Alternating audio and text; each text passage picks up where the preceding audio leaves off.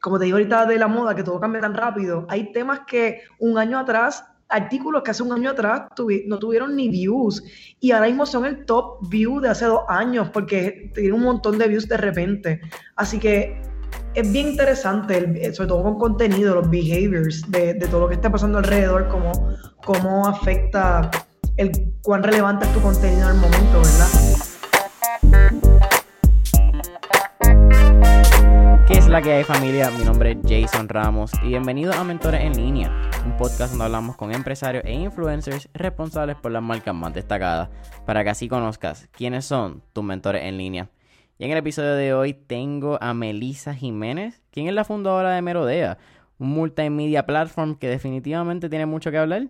Así que Merodea, eh, ¿qué día? Melisa, bienvenida al episodio de hoy. Muchas gracias por tenerme aquí. Eh, me dice, estuvimos hablando ahí en lo que es el pre-podcast session, me estaba explicando un poco lo, pues, lo que ha sido Merodea, cómo han crecido, cómo, cómo son un medio a la misma vez que ahora tienen una agencia interna. Pero quiero que me hable un poco más de esos inicios. Cuéntame quién es Melissa. Eh, sé que estuviste unos años en la UPI, después te fuiste a Nueva York. Así que vamos a ver, vamos a hablar de esa historia.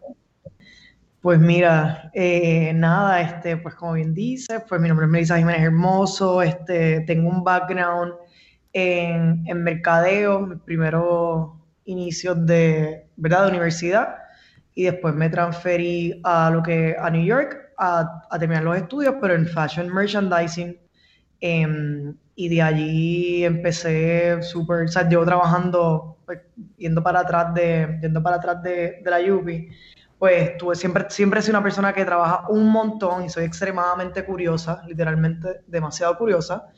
Eh, y, nada, pues siempre he estado trabajando y también cuando me mudé a New York, rápido pues busqué un internado eh, y pues nada, ahí estuve trabajando de internado pasé a empleada y allí evolucioné y crecí bastante rápido y después tuve otro trabajo y luego me mudé a Puerto Rico a abrir merodeo. Cuando estás en... Sí, vamos a, a disectar eso un poco. Estuve leyendo un poco varias entrevistas que, que ha hecho. Estás en la UP y estás en Banana Republic. Ahí es donde empieza todo. Ahí es donde empieza esa...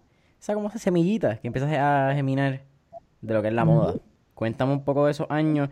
Y me interesa, entrar a la UP eh, en un año bien particular, entras ya antes del, del 2010, en un año que no había tanta red social de lo que nosotros conocemos hoy en día, quizás como entrar a la universidad, que tú conoces a todo el mundo, no estaba pasando.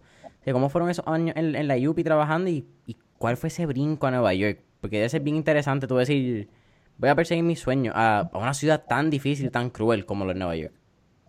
Pues mira, eh, de verdad que cuando yo estaba, yo entré a la UPR, pero, pero yo siempre quise, eh, yo estaba bastante como perdida, pues como toda persona que cuando se gradúa de high school, ¿verdad? Yo quise ser arquitecta, yo quise, no sé, todo, y pensé ingeniera. Y al final del día no, nada me gustaba, sino que lo que, lo que estaba tratando de encontrar qué era lo que iba a ser mi futuro, ¿verdad? Esa presión que todos nos ponemos cuando nos graduamos de, de high school. Así que decidí entrar a algo que encontré básico o buena base, mejor dicho, una buena base para cualquier tipo de carrera que yo iba a definir qué iba a hacer y pues decidí mercadeo, ¿verdad? Porque dije, bueno, esto le debe funcionar a cualquier persona o cualquier negocio.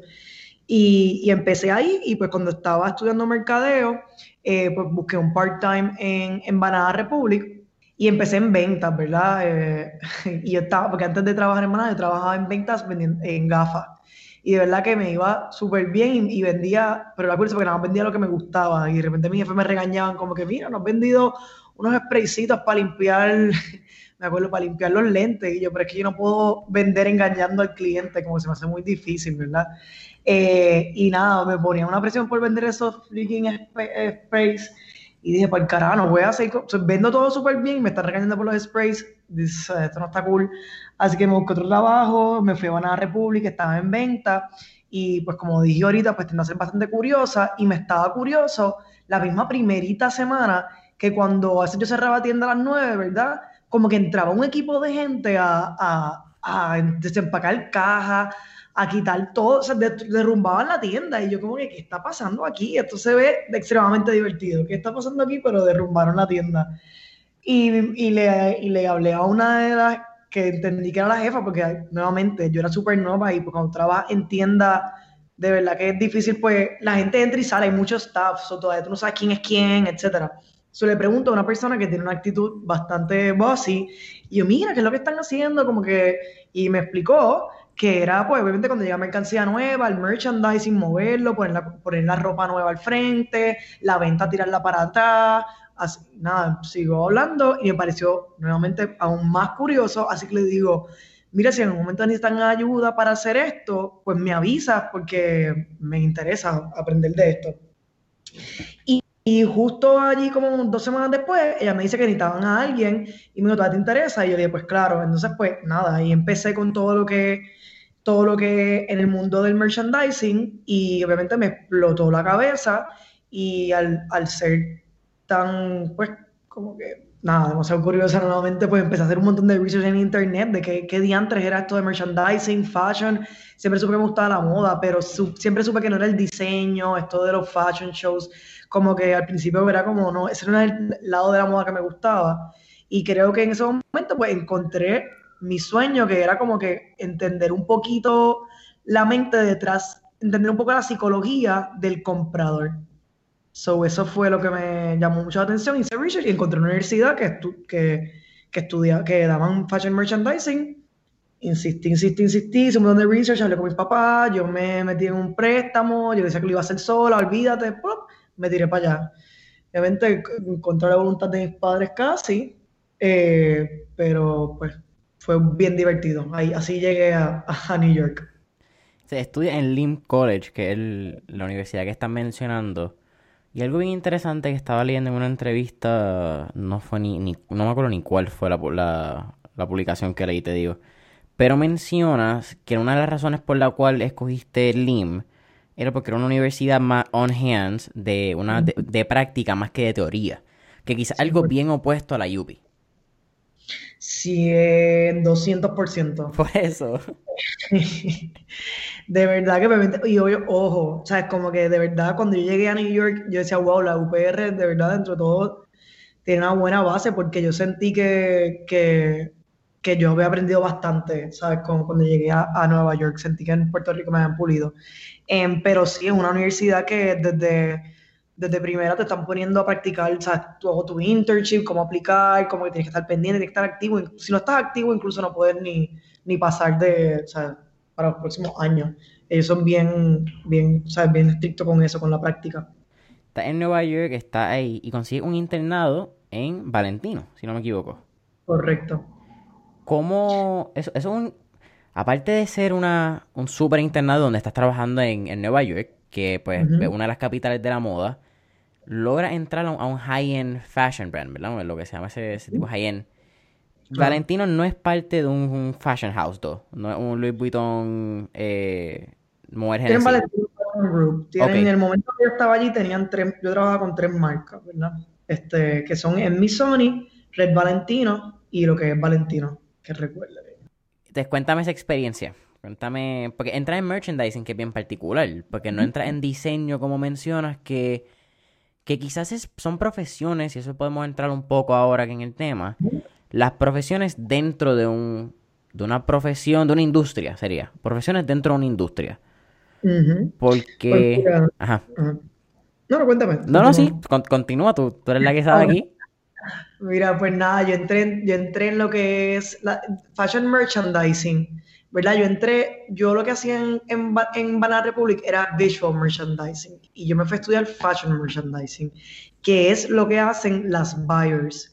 Una buyer es la persona que compra las piezas para la tienda, el departamento, digamos, Saks, eh, Macy, ¿verdad? Por decirte un ejemplo. O sea, tú tienes una buyer que es la que dice, mira, esta camisa la vamos a comprar en amarilla, azul, ¿verdad? Con una versión con manga y una versión sin manga. Eso es lo que hace una buyer.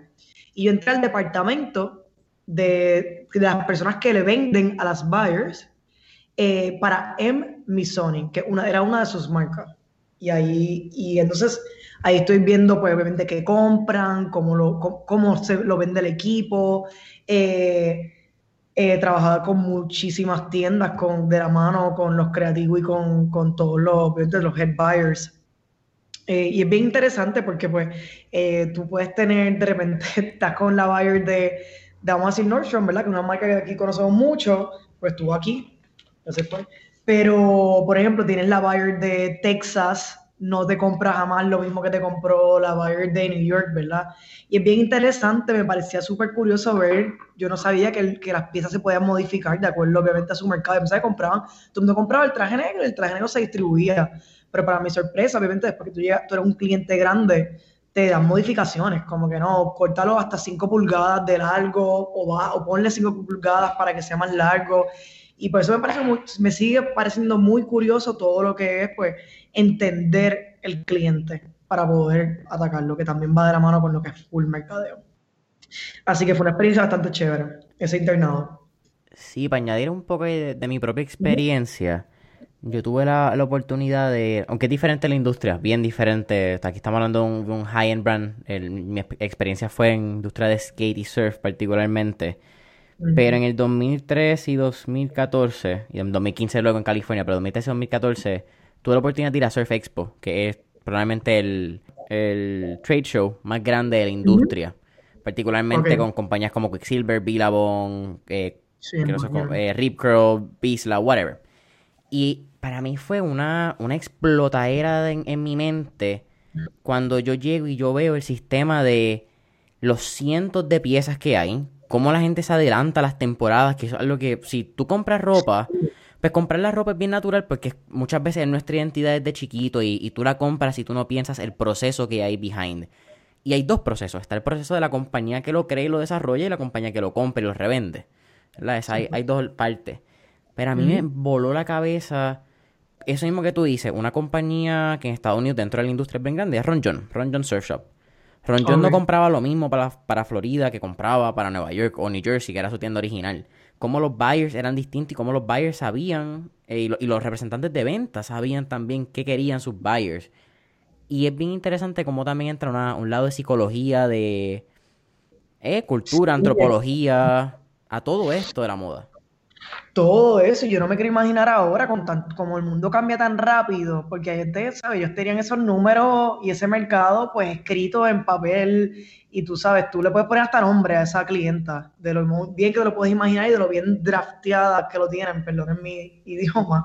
Pero eh, hoy día yo creo que ese es como el mercadeo, mucho más, tiene que ser mucho más rápido porque los clientes todo se mueve muy rápido las tendencias mueven muy rápido, los cambios de los, de, los, sentimientos del cliente cambian muy rápido.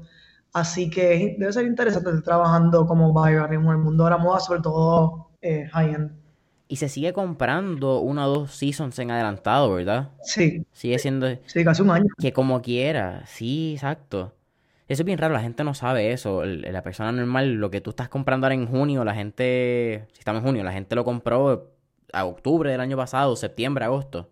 Que Sí, y es bien exacto eso mismo, y disculpa que interrumpa, pero es que me, me, sigue volando la cabeza porque sigue, te digo, yo trabajo en esto y me sigue volando la cabeza porque pienso que ahora con el fast fashion como que todo se mueve tan rápido, mira, Sara puede hacerte una colección en un día, que como la industria high-end se está moviendo a un año beforehand, si siguen así, no, no sé cómo lo están haciendo, ¿verdad?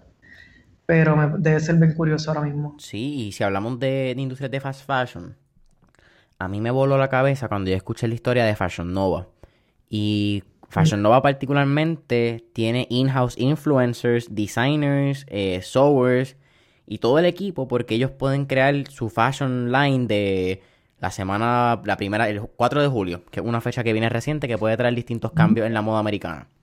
Ellos pueden crearlo en 3-4 días porque te crean la muestra, no solamente crean la muestra, ya tienen el influencer que va a tomar la foto, donde va a crear la promoción y antes de ellos tener el, el batch completo ready, ya pueden estar vendiendo. Porque saben lo que va a estar. Y es un movimiento muy rápido y, sistemático. Que toman demasiado capital lograrlo. De verdad que sí.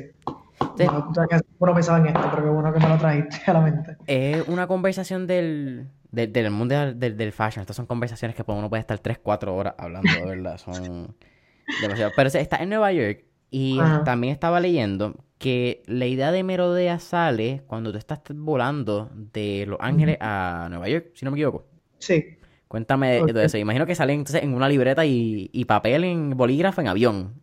No tenía laptop, no tenía laptop, tenía una, laptop, Sony. Pesaba más que una maleta para irte de viaje tres meses. Eh, pero sí, está, siempre estaba escribiendo ideas, la verdad, como que, pues, como, como menciona, estaba un avión, pero yo, yo tenía que viajar mucho. Después, eso fue cuando les hablé un poquito de internship, pero después yo pasé a empleada de, de, Valentino como tal, no en mi Sony, este, y trabajando directo con la línea de Valentino, pues tenía que viajar un montón y me encantaba, la verdad, pero siempre, siempre escribiendo ideas, no sé, salía natural, no te puedo explicar una razón del por qué, aunque siempre, ¿sabes? Cuando uno viaja mucho, ahí es cuando yo creo que uno, pues, como dicen, uno valora lo que, valora lo que no tiene, ¿verdad? O así es que lo dicen. Sí, no, no, sé cómo lo dicen bien, pero nada, este, el punto es que al estar viajando tanto me hace extrañar muchísimo a Puerto Rico, ¿verdad? Y dentro de un día de, ideas, un, viaje, eh, un día más de escribir ideas, ¿verdad? Pues me sale un Puerto Rico muy presente, me sale el mercado de Puerto Rico y se me sale la idea de que en verdad, pues en Puerto Rico nos encanta Marshalls, ¿verdad? Somos unos Marshalls crackers, como yo digo, incluyéndome. es inevitable, ¿verdad? Entonces, de ahí me sale como, coño, debe haber un... ¿Qué hace la gente en Marshalls? Uno, rebuscar, rebuscar, y de contra estaría bien chévere tener un, un, portal, ¿verdad? Una, un, destino digital donde tú puedas rebuscar eh, diseñadores locales a un precio módico, pues hacer un Marshalls de, pues, de marcas locales. Esa era la idea original. Ustedes empiezan exacto como tienda digital, como un, un, marketplace. E-commerce. Exacto. Y ese marketplace era de, de tiendas, no, o de, era diseñadores puertorriqueños. Diseñadores y tiendas locales que querían liquidar. Y, y, ahí pues puedo hacer un, entré con las tiendas, porque cuando yo era intern en mi Sony, yo le vendí a una tienda en Puerto Rico que se llamaba Eleanor en condado. Y yo le me pusieron como un test obviamente a venderle a la tienda de Puerto Rico pues porque ellos, también ahora lo entienden estratégicamente dijeron vamos a ponerle a alguien de su lado obviamente para que compre más eh, y así que nada eh, ahí llegué a las tiendas le dije mira ustedes también tienen cosas para liquidar y empecé con las tiendas y diseñadores locales. Así que sí esa era la idea tienditas y, y diseñadores locales liquidar. Y esto pasa en el 2013 ¿En ese momento ya tú decidiste moverte a Puerto Rico completamente o todavía estabas en Nueva York?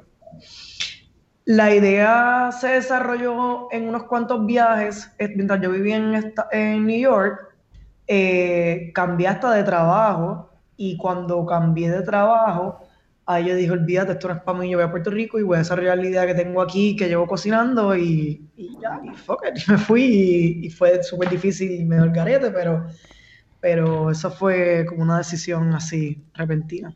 Ese, ese, trabajo que mencionas que cambia, ¿es cuando tú entras a Kenneth Cole? No, Kenneth Cole fue mi primer, primer, primer internado. Ok. Eh, eh, San John, eh, fue San John, mi último trabajo. Ah, la marca de Estados Unidos. Que es que tú mencionas que fue el cambio bien difícil de, pues, de una marca europea que quizás un poco más creativa y está un poco más al paso con unas tendencias, pues, a una marca pues, bleh, americana.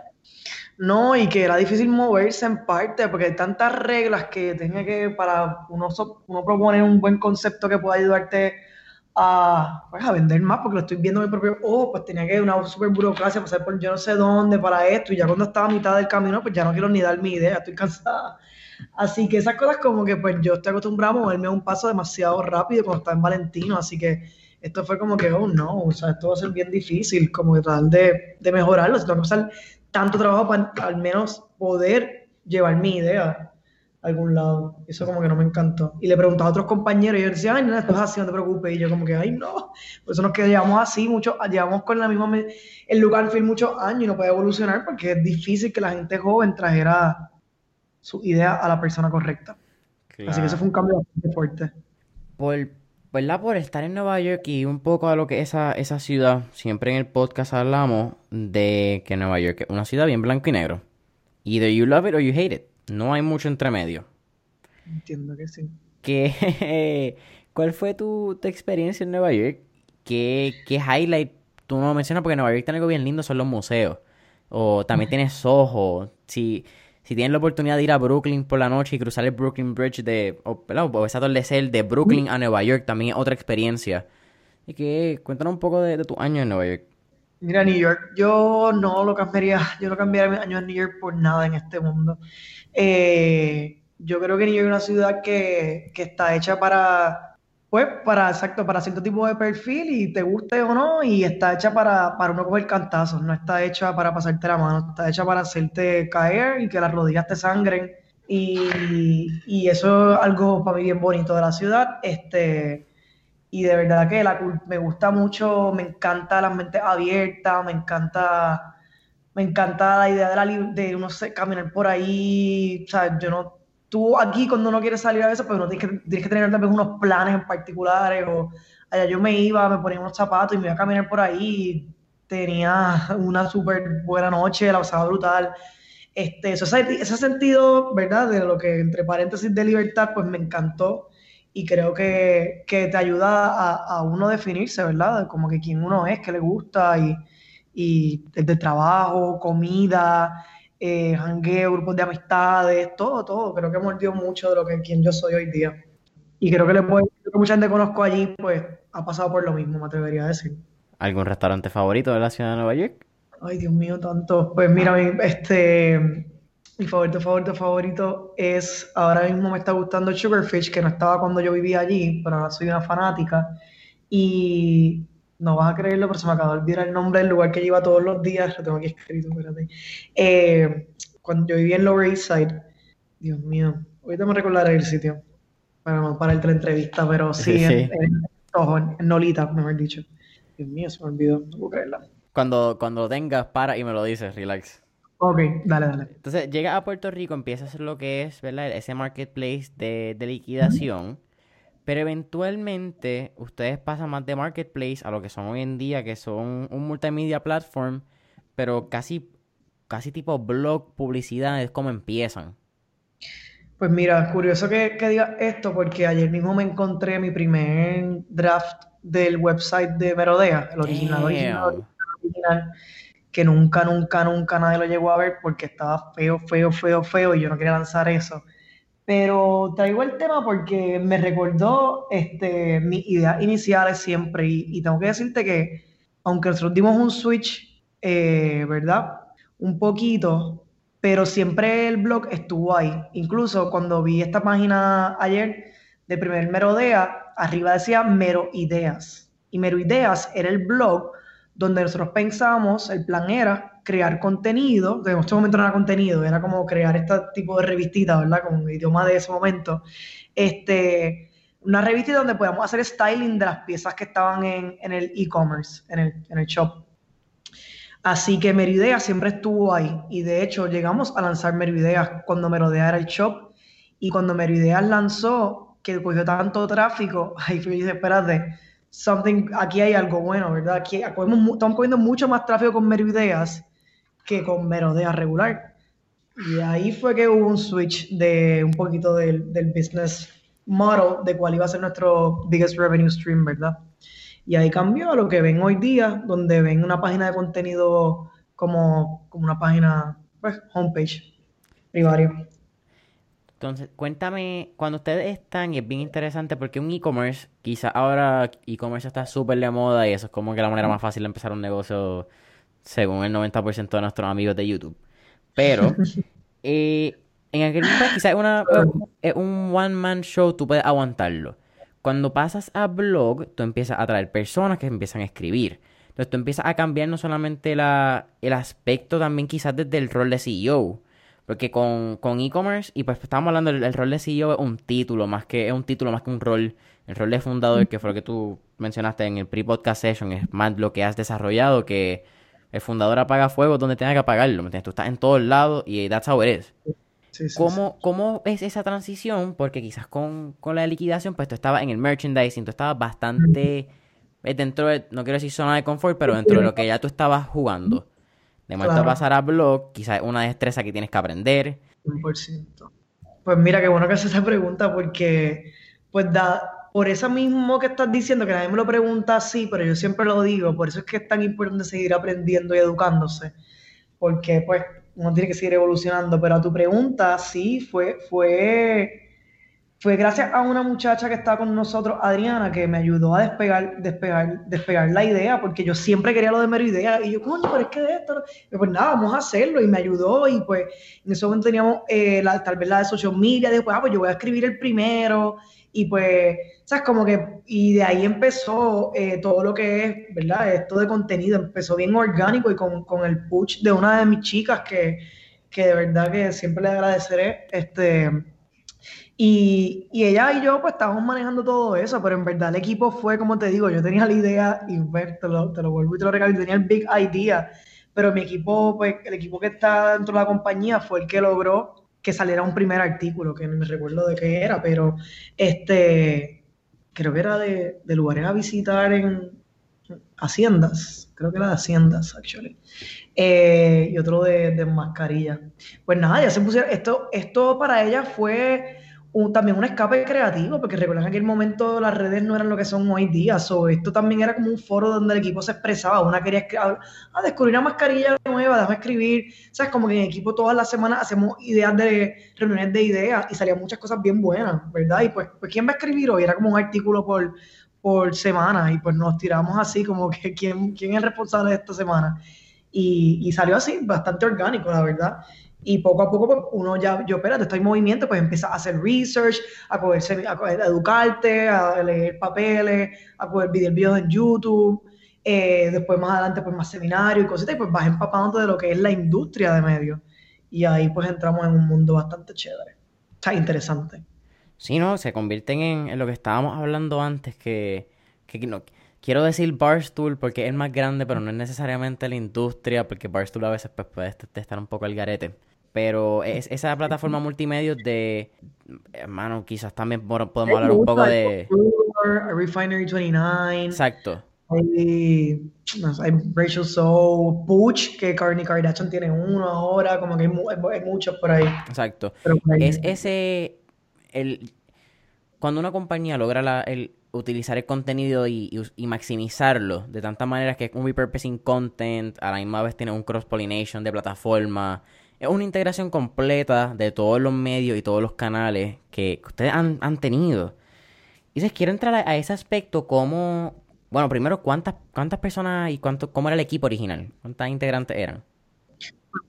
El equipo original, nosotros, no sé si está, si sabes, pero nosotros fue, después que hicimos el website que nunca pude, que yo hice el website que nunca pude lanzar, pues de verdad que tuve la suerte, eh, donde tuve dos acercamientos bastante importantes. Uno fue JFR, eh, donde pues se enteraron de lo que estaba trabajando y querían hacer algo similar y pues para hacer partnership y basically como que corría el departamento, ¿verdad?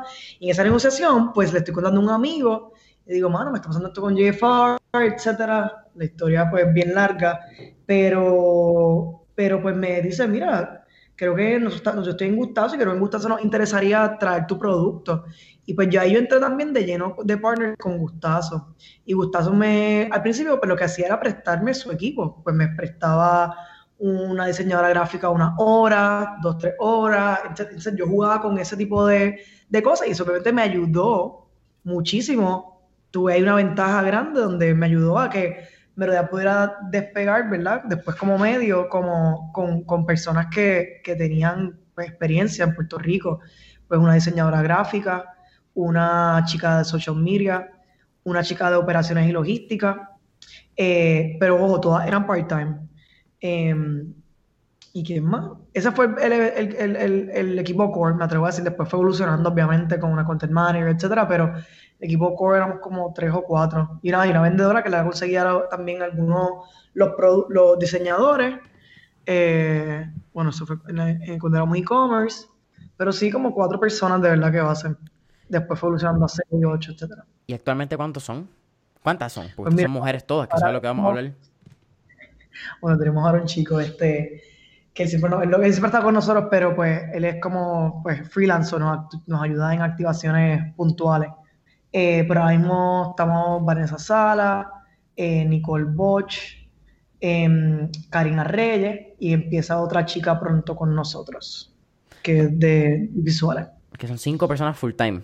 Y yo, exacto. Tanto de, de 30, de 25 a 30 horas. ¿Cómo y, qué, ¿qué pasa en la mente de, de Melissa cuando tú haces un hiring? Porque hay un switch que funciona de ya no soy yo que lo está haciendo, ahora le tengo que explicarle a una persona y, tengo que brainstorm. Y pasa de, de, de one single, ¿verdad? one man show a convertirte en una líder, que necesariamente no es algo fácil cuando uno monta un negocio, el delegar. Para nada, para nada, pero uno tiene que, la única manera de scale, es la única, la única manera de scale es poniendo en riesgo tu, tu propio dinero eh, e invertir en alguien que tú sabes que te puede traer más capital. Siempre tienes que tener en mente como que, mira, esta persona, tú estás haciendo este riesgo de inversión, porque al final es una inversión, y para que te, con el concepto de que traiga más capital, y pues si tienes eso en mente, puedes ver cuando tienes que meter mucho la cuchara o cuando tienes que dejarlo ir. Este, y tienes que confiar en tu equipo. A veces yo digo, no, no, yo, a mí me pueden dar ideas que digo, no, no, no, no sé qué, los otros días iba a hacer un podio, digo, yo por mí yo no lo entiendo, pero, pero nada, este es tu departamento, zúmbalo, creo en ti, así que zúmbalo. Así que así tienes que dejarlo ir y tratarlo, porque al final del día a veces las pegan, a veces no, en It's OK también, pero esa es la única manera de tú ir evolucionando a la misma vez, como que ver qué funciona, qué no, pues cogiendo riesgos. Eh, que eso pueden ser ideas de tu equipo, ideas tuyas, y a veces tienes que, como te dije, a veces hay que fluir y dejar que pase, porque nada, esto es parte de, cómo uno evoluciona, poniendo esos riesgos. Sí, ese, ese A-B testing, el trial and error, el jugar con él. En, en, el equipo, cuando pasa una evolución, cuando yo conozco quién es Merodea, cuando yo, a mí me preguntan si yo conozco quién es Merodea, pues, y esto honesto y te lo digo, pues yo pensaba que ustedes eran, esto que ha sido hace un año también, ¿verdad? Cuando eh, hace par de meses con, con Laura Tirado. Yo pensaba que ustedes eran una agencia de publicidad enfocada en marcas de mujeres. Y aunque es en parte, ¿verdad? Que eso es lo que estamos, estamos hablando en el pre-podcast session, que es algo, la mini agencia que están fundando dentro, que una, un, inline que está saliendo dentro de la compañía. Pero, ¿de dónde y, por qué? Porque me parece fascinante que es eso que estamos también hablando del underrepresentation de la mujer en aspectos de CEOs de compañías públicas, en venture funds, en CEOs de compañías y fundadoras, punto. En todos los aspectos de los negocios, pues se ha visto bastante underrepresented la mujer. Y es bien lindo que, pues, ¿verdad? Que mencionas que tienen un, chico en, en, Barcelona que está con ustedes, pero mucho del equipo en Puerto Rico, la mayoría, es mujeres. Muchas de sus clientelas es para mujeres y su contenido es para mujeres. Qué espectacular.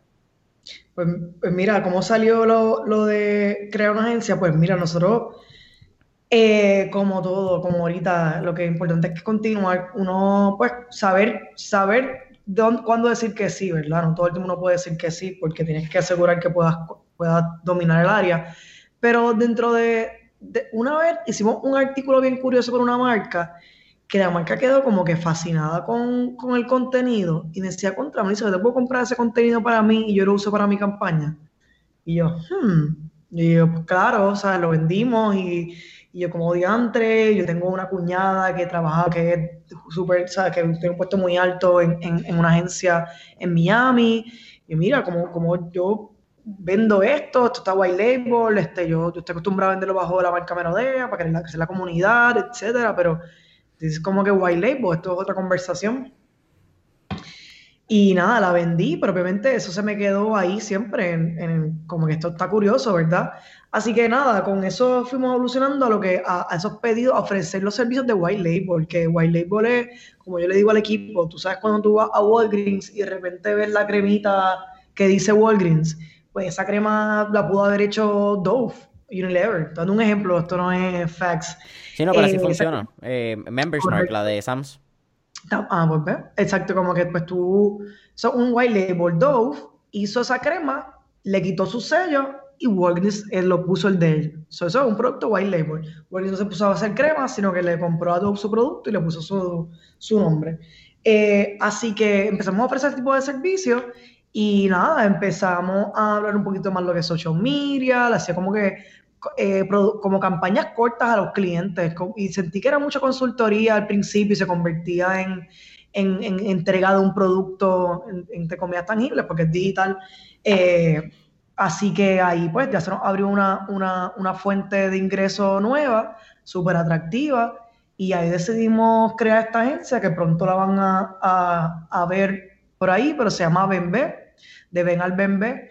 Así que va a tener bastante servicios de hybrid marketing, integrated marketing, que es algo que yo creo muchísimo en él. Cuando mezclas dos mundos, el offline y el online, para crear, llevar un mensaje, creo que hay, hay, hay una fórmula chévere. Así que vas a ver un poquito más de eso pronto y estoy ansiosa por lanzarlo y ansiosa por, pues, por conseguir más clientes y poder pitcher, que esta es una etapa que a mí me gusta muchísimo el negocio. Eh, así que bastante interesante esto y más, y más tener el equipo que tengo, eh, pues que ellas también están súper contentas con empezar a, que la gente vea nuestro nombre detrás de algunas campañas, etcétera. Son bien chévere. Menciona esa parte de, de white labeling. A mí me parece bien curioso porque quizás una industria que en los últimos años ha estado eh, bastante up and going en la industria del maquillaje. Tenemos muchos moas que, muchos y muchas moas que han estado en trending en, YouTube. Pero muchas de las marcas de, nuestros grandes influencers, por poner unos cuantos, y no es que soy aquí el, experto en maquillaje, pero un James Charles, una Tati, no me acuerdo el apellido, un Jeffree Star, una Kylie Jenner, muchos de esos maquillajes todos son hechos en las mismas dos o tres fábricas en California. La 200%. la diferencia es el packaging, la diferencia es la, experiencia de marketing, la experiencia que estamos hablando.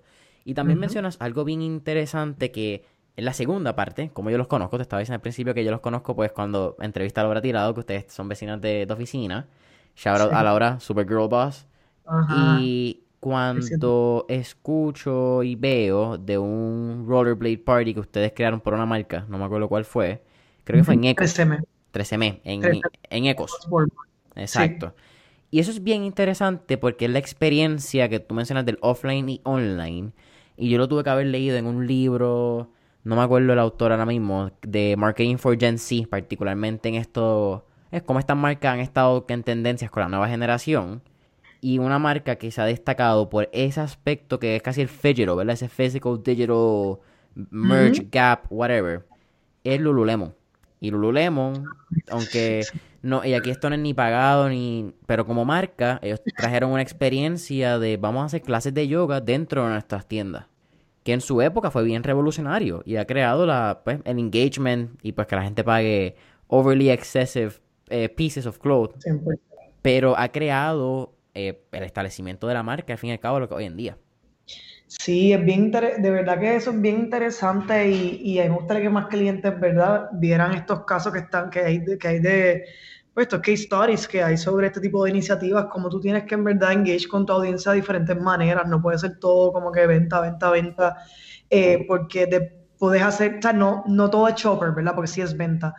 No todo es un chopper, puedes hacer la venta de diferentes maneras, ¿verdad? Eh, una experiencia mucho más placentera el proceso de venta para la audiencia y a la misma vez tú como marca, pues elevas tu nombre. Así que es un double winning con ese tipo de, de incorporación. Claro comunidad primero. Es que traes, porque hay un aspecto de las redes sociales bien particular con que tú creas la comunidad y la comunidad, Pues, pues, la pasan en distintos métodos y en distintas plataformas. La comunidad en Instagram quizás es, bueno, quizás no, es bien diferente a la comunidad de YouTube y es diferente a la comunidad de Twitter. Y, cada una tiene su comunidad itself y en, pues, unos parecidos de cómo se interactúan. Pero cuando tú lo traes al mundo real, pues tú le pones cara a, eso, a esa interacción.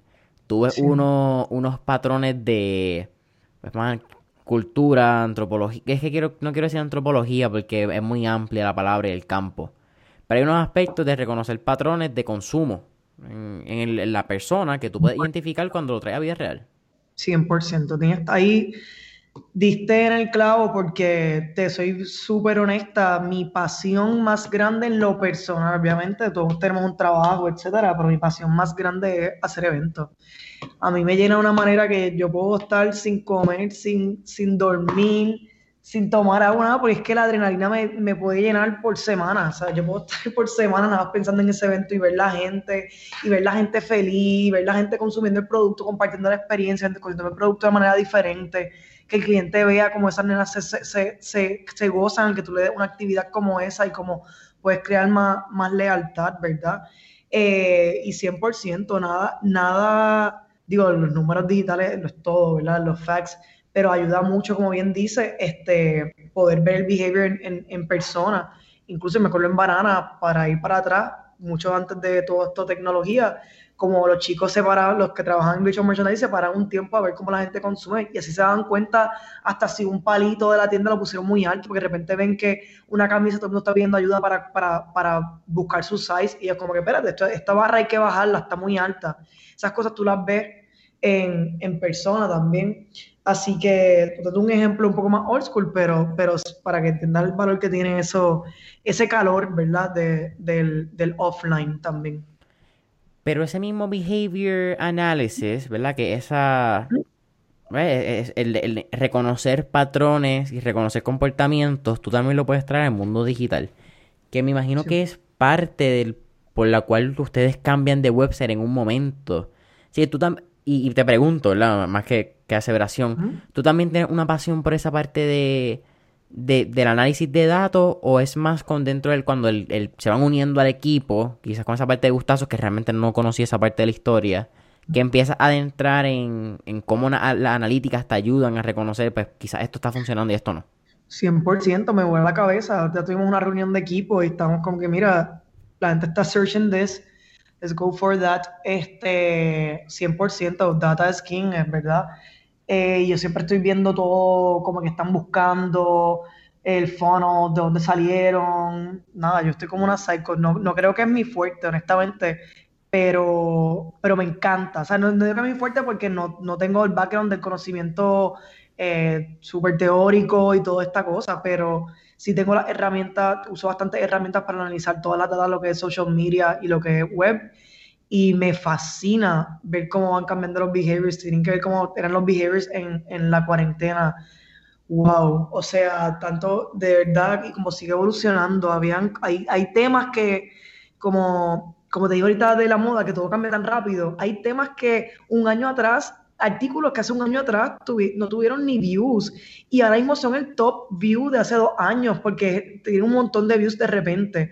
Así que es bien interesante, sobre todo con contenido, los behaviors de, todo lo que está pasando alrededor, cómo, cómo afecta el cuán relevante es tu contenido en el momento, ¿verdad? Así que sin duda tienes que hacer tu research y, y keep track of that, porque si no, pues no está siendo relevante, ¿verdad? Tú misma traíste ahí un, un, tema y él, ¿verdad? Siempre financiamos tres preguntas, tal vez hasta antes de llegar a esas últimas tres preguntas concretas. Pero, ¿cómo te has rediseñado y cómo ha sido el proceso de, de entrar a COVID, porque pues, aunque ustedes son una publicidad digital, quizás ustedes tenían oficina, había una relación de equipo, ¿cuál ha sido esa transición y, y los números? Me, me, interesa mucho ese comportamiento. Pues mira, Oka, buena pregunta. Pues mira, yo fue un poco tricky porque nosotros estábamos en nuestro pico eh, de trabajo y, y nos ha ido muy, muy bien, pero ha sido para mí mucho, mucho, mucho time consuming por varias cosas, este, porque tenemos propuestas ya compradas, tenemos, tuvimos tres propuestas compradas que tuvimos que rehacerlas completamente porque era mucho offline y es como que, ok, no queremos perder el deal, so let's bring this online. So, so ¿entiendes? Ahí, en ese tiempo que se invirtió en rehacer eso que se había ya hecho, pues se, pierde dinero, porque es el dinero tirado a la basura, ¿verdad? Porque pues, tienes que rehacerlo desde cero en ciertas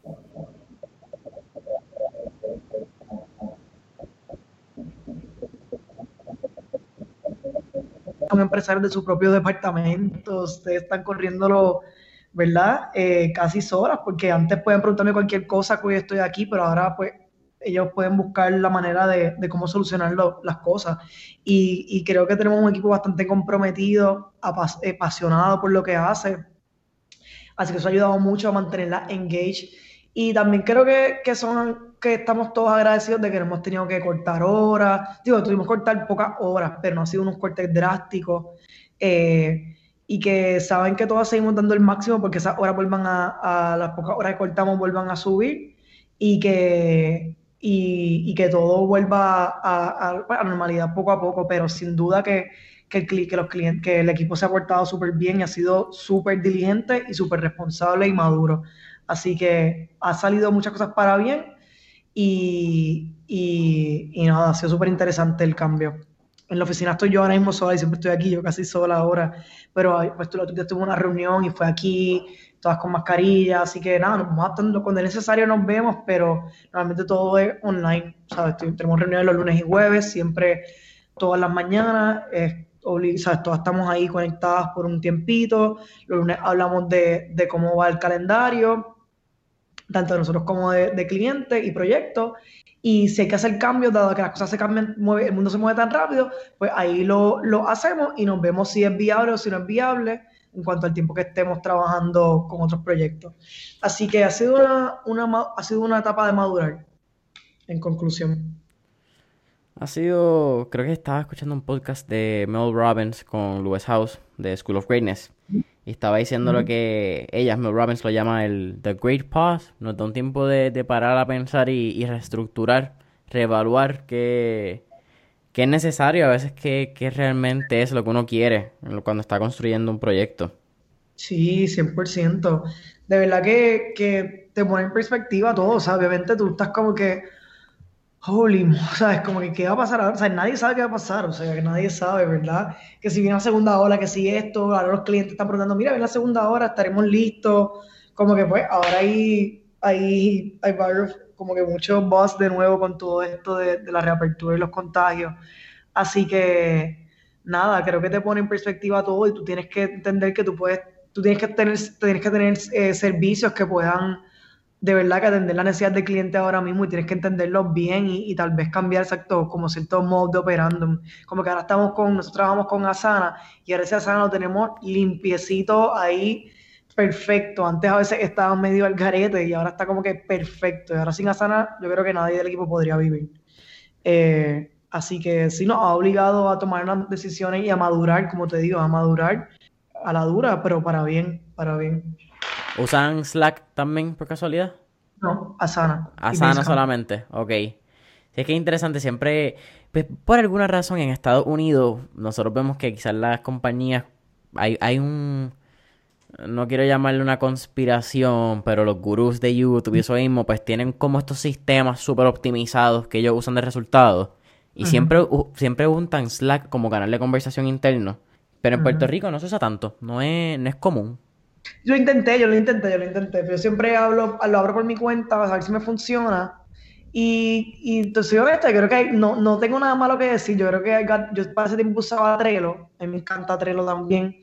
Este, pero a Sana me gusta el calendar vision que tiene, así que nos gusta a todas, eh, bastante fácil de manejar y, y ahí tenemos conversaciones bastante buenas también. Pero Slack, exacto, Slack escucho maravillas de ella, ¿sabes? escucho súper buenas cosas. Melissa, siempre al final hacemos tres preguntas. Eh, tres preguntas más relax, no, de, nada tanto de negocio. La primera pregunta, si pudieras montarte en una máquina del tiempo y virar el pasado, ¿qué época, década o periodo histórico te gustaría vivir y por qué? Ay, Dios mío, esto tengo siempre un para atrás y para adelante, pero a mí me gustan mucho los 20s. Eh, yo admiro mucho en parte a las flappers. I think they were very rebel y, tienen algo, no sé, yo antes me pasaba leyendo libros de flappers y de, de, de los de ese mundo, no sé, me parecía curioso. Hace tiempo no, no, abro esa caja de Pandora, pero, pero sí recuerdo tener mucho, mucha curiosidad por esa, esas personas que, esas mujeres que, que se revelaban y eran, pues, se revelaban eh, underground, me parece curioso no, no conozco la historia de, de, las flappers, honestamente. Estoy buscando aquí mientras hablo contigo en la computadora. Y pues, te voy a ser honesto, sí me puedo entender la vestimenta porque he visto The Great Gatsby. So, más o menos puedo crear el paralelo de lo que está pasando. Eso mismo. Eh, pero exacto, es como, es, cuando la prohibición del de, alcohol y las bebidas, pues hacían los party undergrounds y pues obviamente las mujeres siempre han sido marginadas como que de, ese, de esa escena porque they're too good, they're, they're supposed to be in the house, ¿verdad? Y los niños y la cocina y todo este viaje horrible, erróneo. Eh, entonces, pues, estas, estas, flappers son las que iban a estos speakeasy y a veces, pues, buscaban, pues, they were troublemakers y, pues, hay mucho tipo de estilo de flappers, ¿verdad? Como todo. Eh, pero son estas mujeres que se atrevían a meterse en esas barras underground eh, y nada, pues, nada, búscalo, pero sí. Beautiful. bien interesante, las admiro muchísimo, me pasaba leyendo historias de ellas y, y me, me encanta. O no, voy a buscar información porque realmente no sabía. Y me gusta la época de prohibición también. Pues quizás, quizás hay un...